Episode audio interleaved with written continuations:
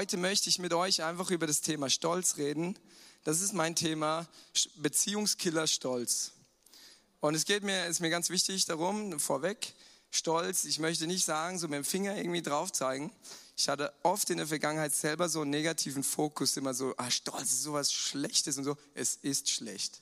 Aber so dieses, dass man sich so fertig macht oder, oder irgendwie so äh, falsch rangeht und so, du musst den Stolz ähm, irgendwie, du bist so schlecht, dein Herz ist so schlecht. Das motiviert wenig. Ähm, und ich glaube, Gott zeigt uns ganz klar auf, wenn wir sein Wort lesen, wie es um unser Herz äh, bestellt ist, wie unser Herz aussieht, wo Stolz in unserem Herzen ist und dass es nicht gut ist. Gott sagt, er, er hasst den Stolz, er widersteht dem Stolzen. Aber Gott macht uns nicht fertig, sondern Gott will uns aufbauen. Und diesbezüglich hoffe ich einfach heute so ein bisschen das zu transportieren, dass äh, Gott es gut meint mit uns, aber dass wir einen göttlichen Blick bekommen auf unser Herz, auf Stolz und was Stolz bewirkt. Und dazu möchte ich ein Beispiel zeigen aus der Bibel äh, und auch wie eben Stolz, Beziehungskiller, wie es unsere Beziehung kaputt macht. Unsere Beziehung zu Gott in erster Linie und auch unsere Beziehung zu Menschen. Und äh, ich hatte mir überlegt, ich hatte mit meiner Frau äh, Damaris hatte ich so ähm, gesprochen, ja wie äh, und ich habe zu ihr gesagt, hey, ich hatte voll die gute Idee, äh, wie man das veranschaulichen könnte. Und ähm, mh, sie so, ja. Und dann, äh, ja, ich könnte doch, und manchmal habe ich auch ein bisschen komische Ideen, aber äh, ich könnte doch mich total, ich war selber mehr begeistert davon, aber so, ich könnte mich total hässlich anziehen und irgendwie so eklige Klamotten und irgendwie so gerade so aufgestanden und dann einfach alles sieht blöd aus.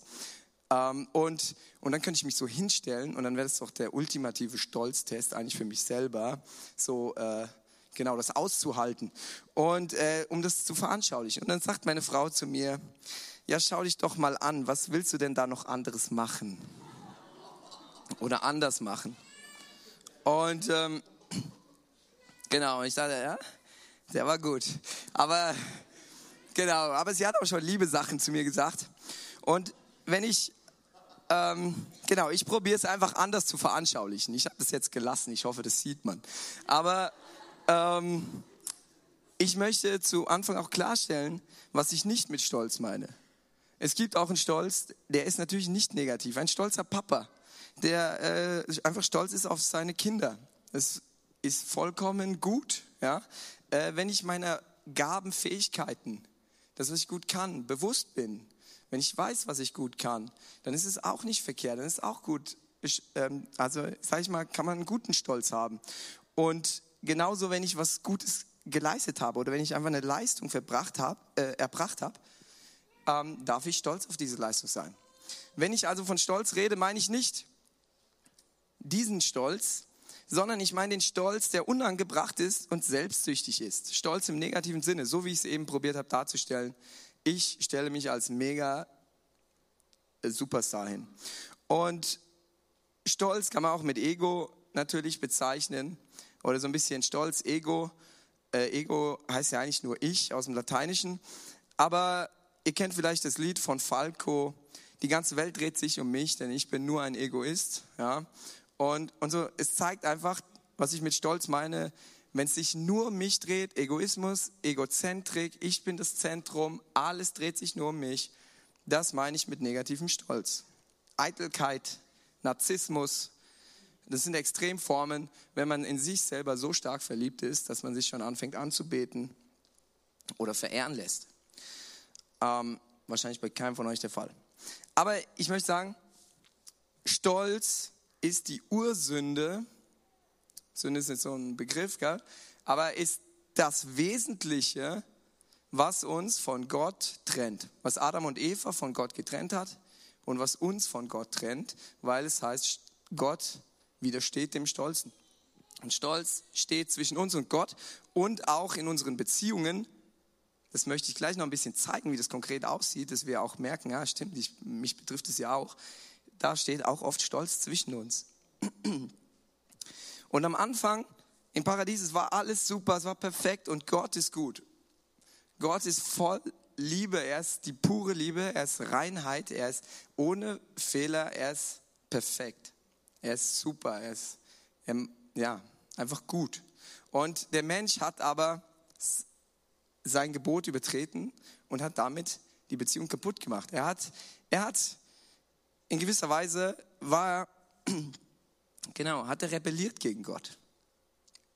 Und der Teufel hat es geschafft. Der Teufel ist eigentlich so das Sinnbild für die Rebellion, für Stolz, weil der Stolz gegen, äh, weil der Teufel gegen Gott aufbegehrt hat und ähm, so sein wollte wie Gott. Und er hat es auch, damit hat er auch Adam und Eva versucht, so zu sein wie Gott und hat in ihnen in gewisser Weise eine negative Unzufriedenheit geschafft. Auf einmal, obwohl alles gut war, hat in ihnen, so stelle ich es mir vor, was angefangen, so, hey, ich könnte ja sein wie Gott.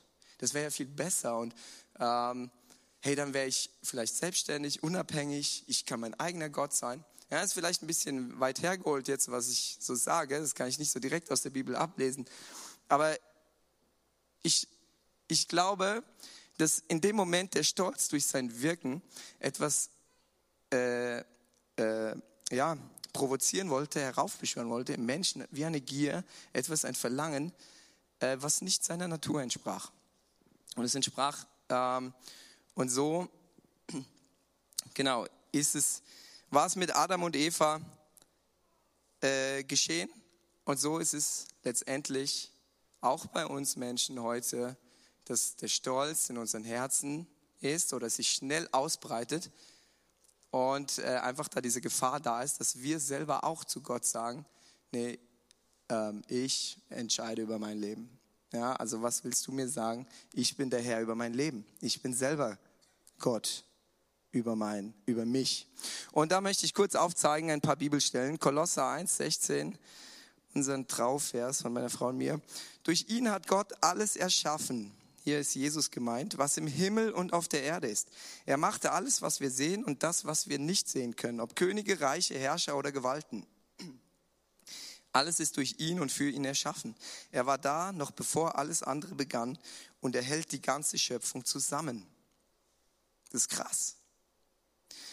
Offenbarung 4, Vers 10. Immer wenn die lebendigen Wesen dem, der auf dem Thron sitzt und in alle Ewigkeit lebt, Herrlichkeit und Ehre und Dank bringen, fallen die 24 Ältesten nieder vor dem, der auf dem Thron sitzt und beten den an, der in alle Ewigkeit lebt. Das ist hier so ein Bild aus dem Himmel.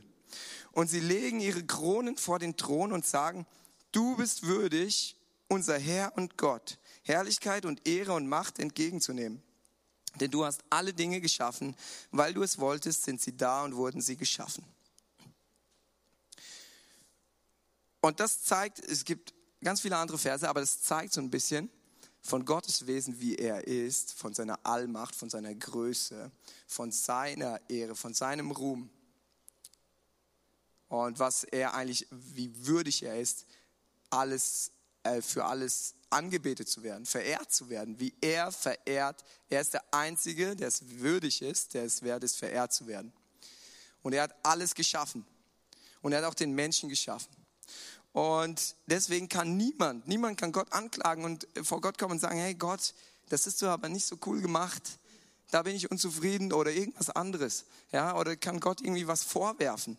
Ja, kein Mensch, kein Mensch ist fehlerfrei und Gott ist fehlerfrei und deswegen Gott ist die Wahrheit. Wer von uns könnte sagen, dass er die ganze Wahrheit weiß? Ja, Alessio vielleicht eben gerade auf der Bühne.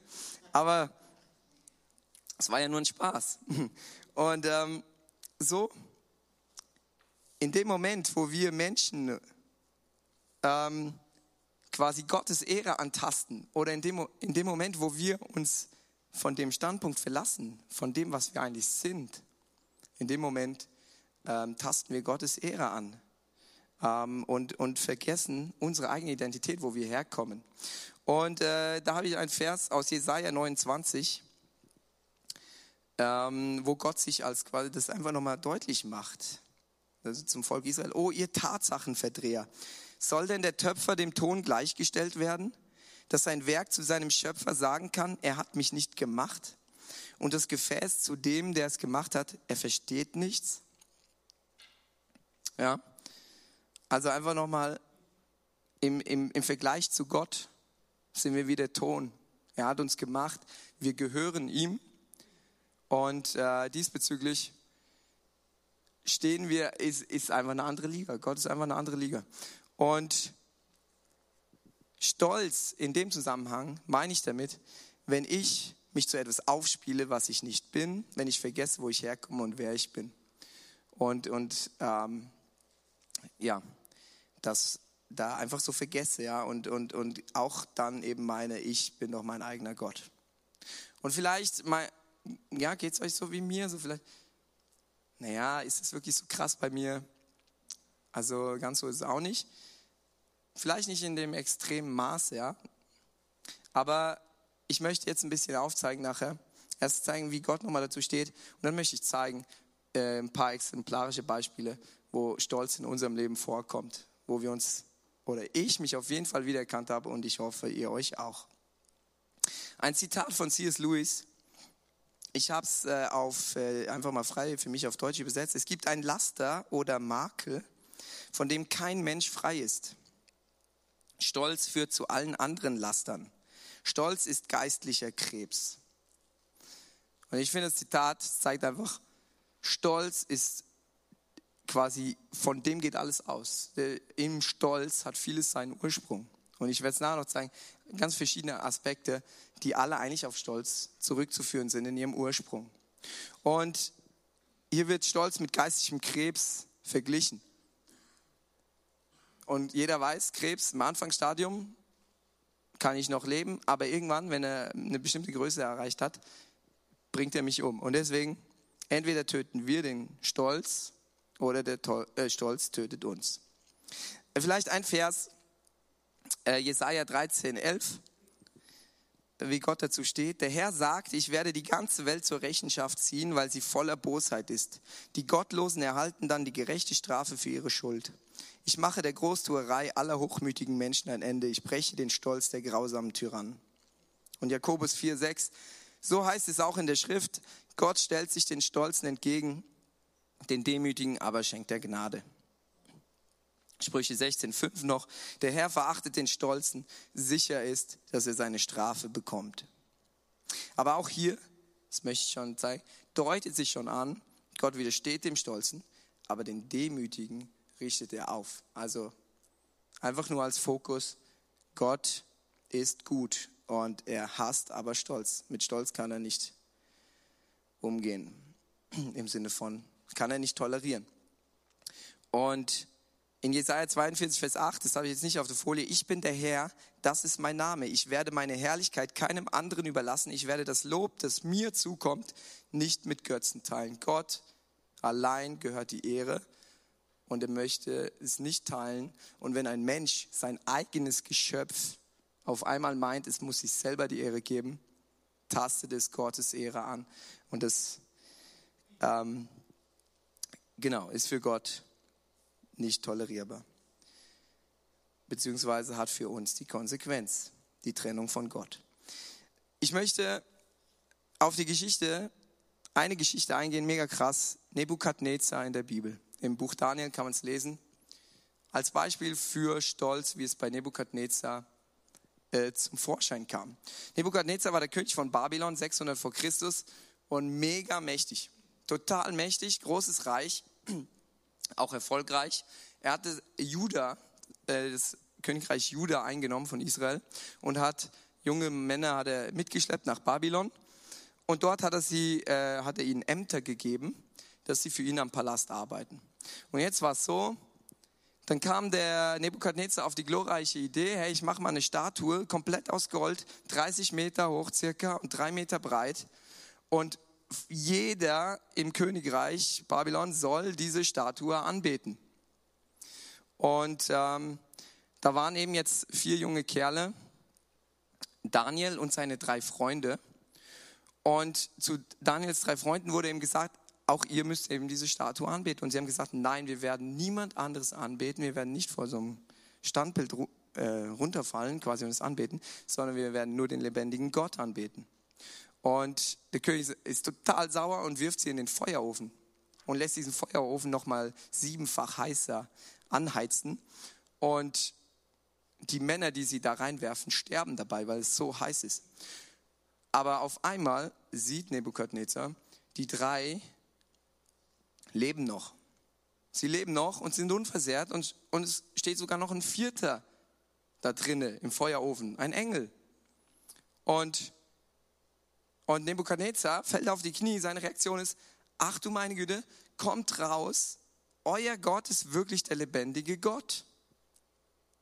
Das Krasse ist, dass die drei vorher noch Nebukadnezar gesagt haben, also du kannst uns da reinwerfen, aber unser Gott kann uns trotzdem retten wenn er es tut. Wenn er es nicht tut, dann ist auch okay, aber er kann es tun.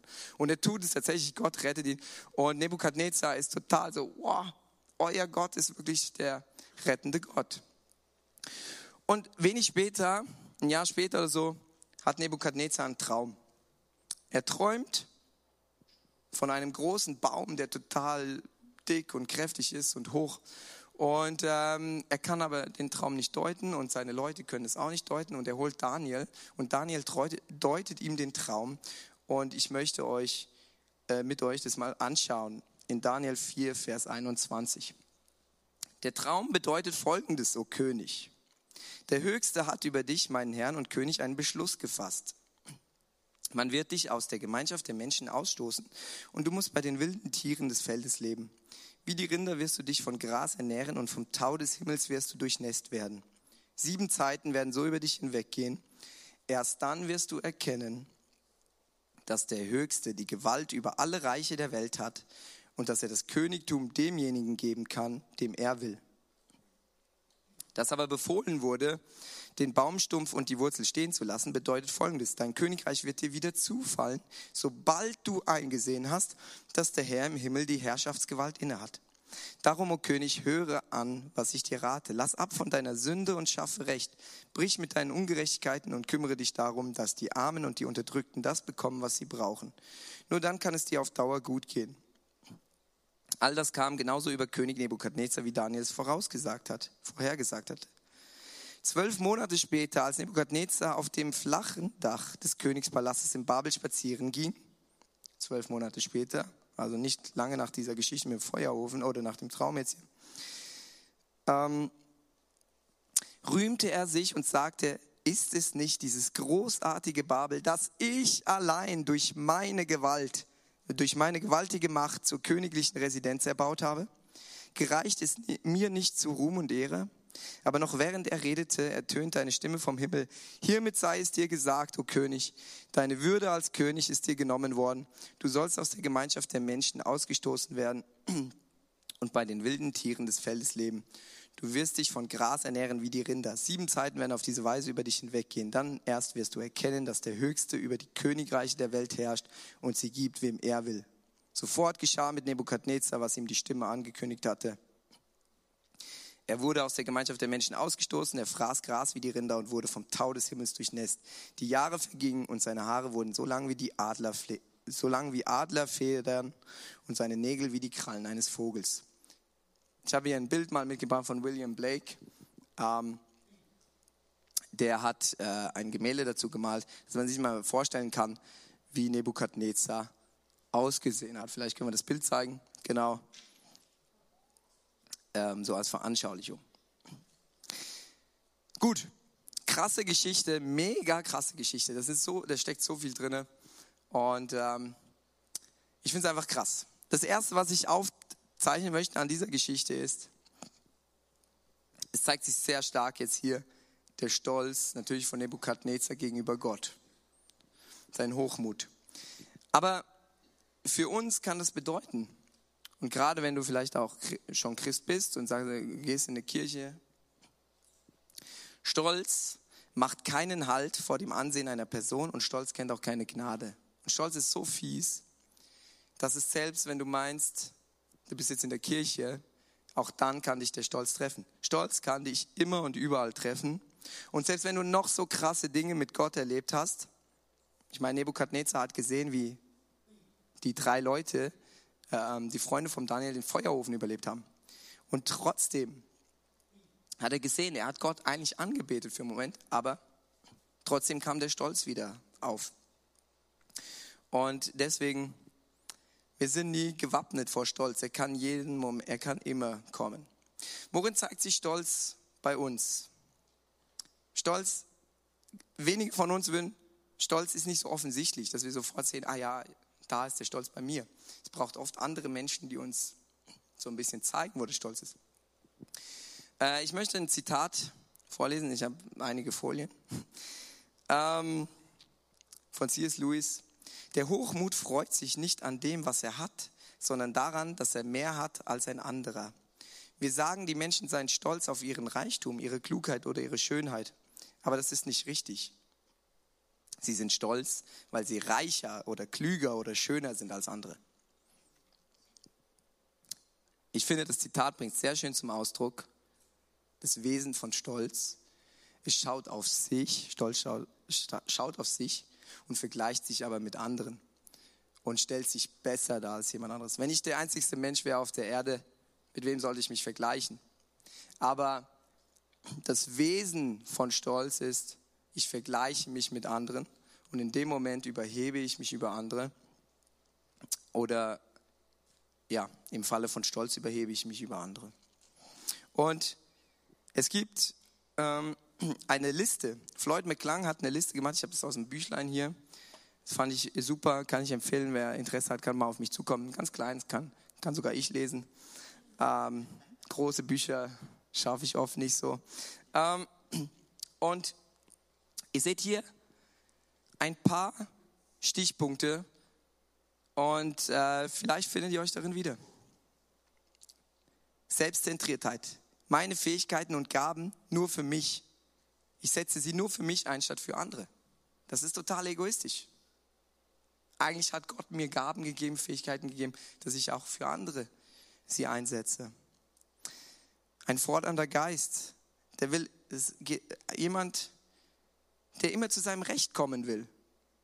Der zeigt immer nur auf das, er sieht immer nur das, was nicht für ihn getan wurde, als auf das, was für ihn getan wurde. Überlegenheitsgefühl, das fand ich mega krass, trifft mich sehr stark. Ich sagen muss, oh, da ist wahrscheinlich mein Stolz am stärksten, ich weiß nicht. Aber wie oft ging es euch schon so, dass man eben, man denkt, man hat etwas mehr begriffen, man kennt die Wahrheit schon ein bisschen mehr, man hat schon mehr erkannt man, und in Gedanken denkt man, ich habe einfach schon mehr gecheckt als der andere. Ich war in Thailand mit meiner Frau und ich dachte so, oh, die Thailänder, die müssen das mal checken, wie das funktioniert mit dem, mit dem Müll, Plastik und so. Ja, das ist so dreckig hier. Und ah, ein bisschen Pünktlichkeit und ein bisschen System wäre auch nicht schlecht. Zum Teil. Also, und dann habe ich gemerkt, hm, weil ich dann schon früher gebetet habe für diese Predigt, so Gott zeig mir, wo mein Stolz ist, wie arrogant ich in dem Moment bin. Sicherlich ist das nicht verkehrt, Struktur und was weiß ich, Sauberkeit, voll, aber meine Haltung war völlig arrogant. Ich habe herabgesehen in dem Moment. Und das ist das Überlegenheitsgefühl, ist das auch, was uns trennt. Und das ist quasi der Stolz. Der Stolz trennt uns. Der Stolz sorgt dafür, dass wir Menschen meiden. Im Endeffekt ist es der Stolz, der, der dazu führt.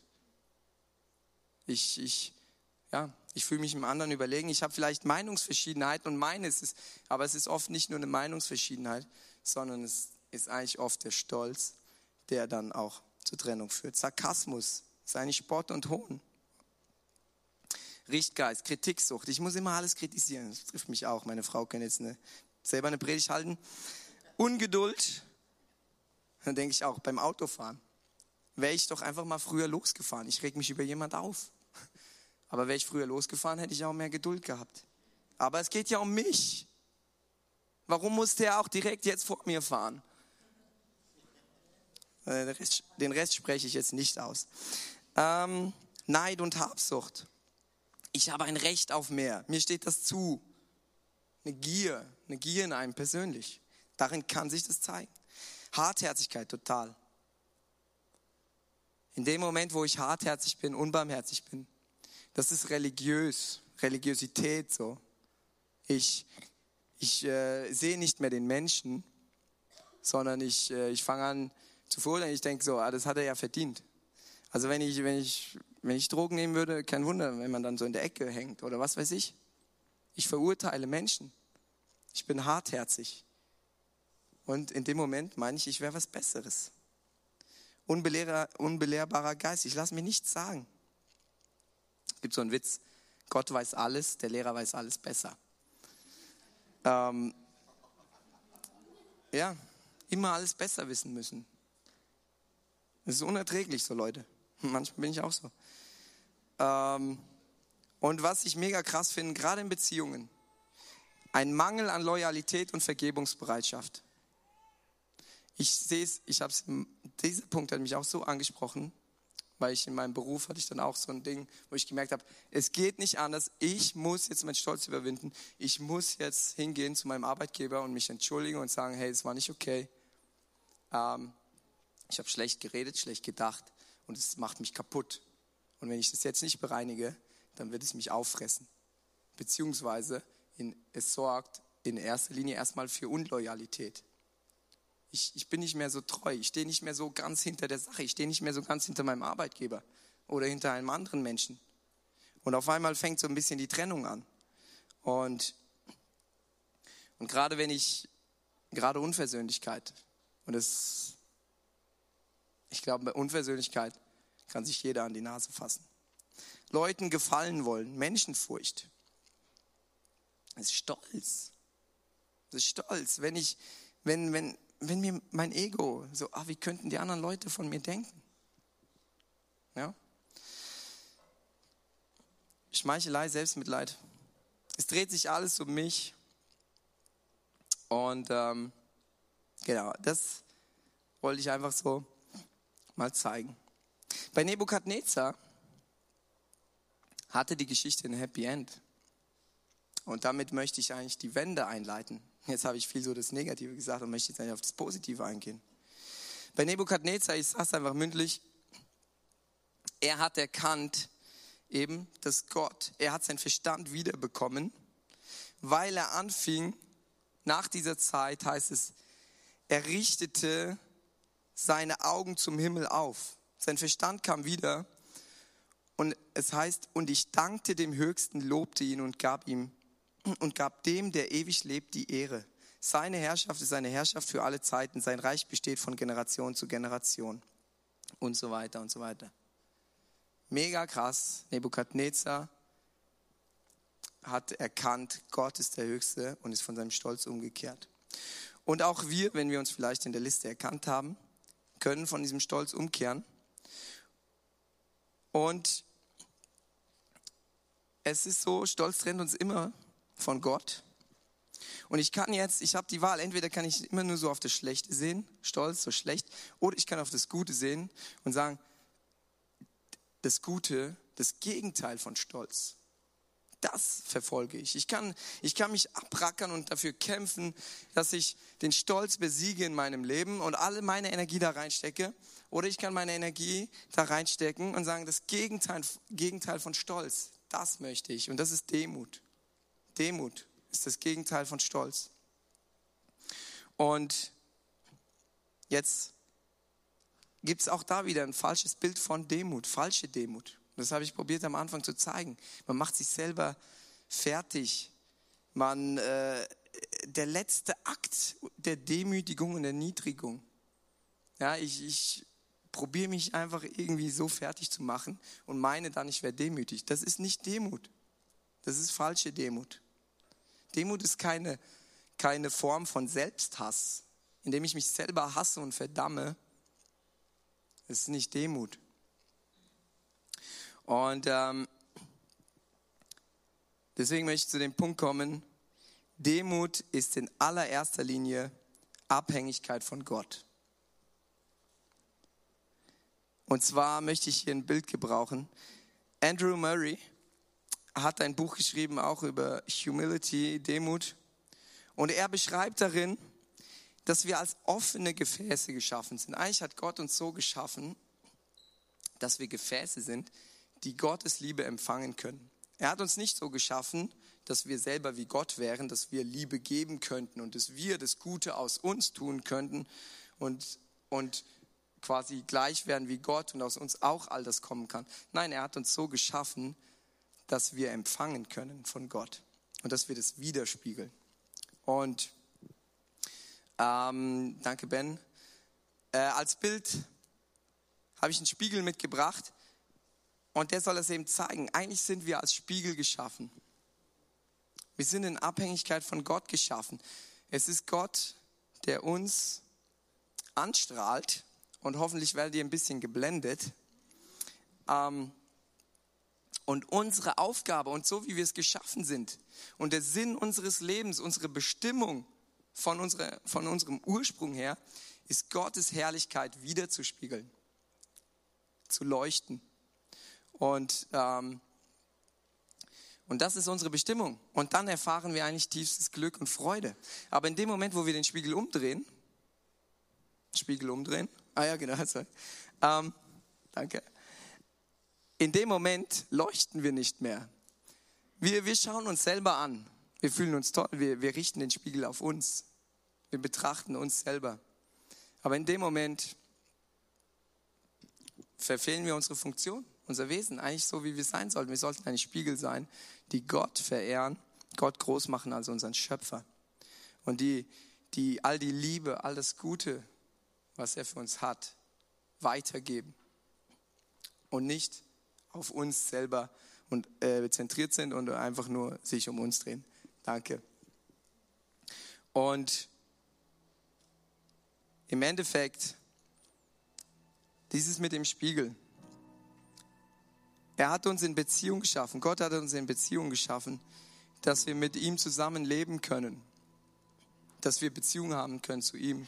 Und dass wir an all dem Guten teilhaben können, was Gott für uns hat. In dem Moment, wo wir stolz sind oder stolz in unserem Leben Raum geben, trennen wir uns von all dem Guten, was Gott für uns hat. Wir trennen uns selber davon. Es ist nicht so, dass Gott sagt, irgendwie, ich möchte nichts mit dir zu tun haben oder wie auch immer, du bist einfach nur schlecht. Nein, wir, wir, wir, geben, wir entscheiden in dem Moment selber. Deswegen, Stolz ist auch ein Stück weit eine Entscheidung und Demut auch. Ich muss mich zur Demut entscheiden. Es ist eine Haltung, aber auch eine Aktion. Ich muss es dann auch wirklich tun. Ich muss demütig sein. Ich muss mich Gott unterordnen und sagen, ja Gott, du bist der Herr in meinem Leben.